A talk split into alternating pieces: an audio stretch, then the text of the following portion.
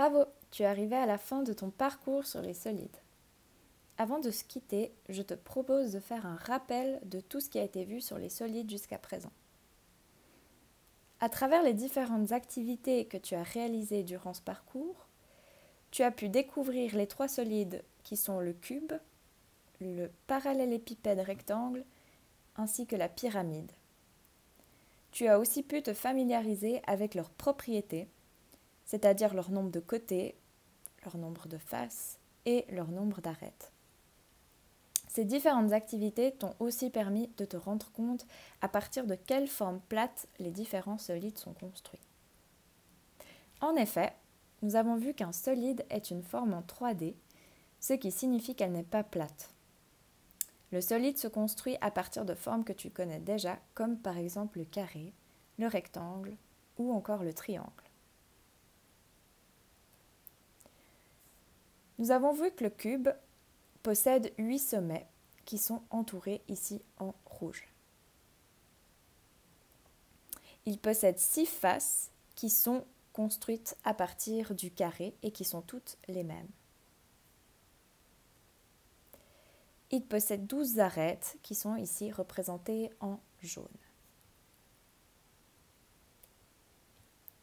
La pyramide, elle, possède 5 sommets, toujours représentés en rouge. Et elle est construite à partir de deux formes différentes. Elle possède quatre faces qui sont construites à partir du triangle, que l'on peut voir par exemple ici. Et sa base, donc sur quoi elle est posée, est construite à partir du carré. Elle possède huit arêtes qui sont ici représentées en jaune. Et finalement, le parallélépipède rectangle, lui, possède huit sommets qui sont toujours entourés en rouge. Et il est construit à partir de deux formes différentes ou alors seulement à partir d'une forme. Il peut avoir six faces qui sont les mêmes, construites à partir du rectangle, ou alors il peut avoir quatre faces qui sont des rectangles et deux faces qui sont des carrés. Sur le solide que tu vois ici, quatre faces sont rectangulaires, qui ressemblent à cette forme, sont construites à partir de cette forme, et deux faces, celles du bout, sont construites à partir du carré.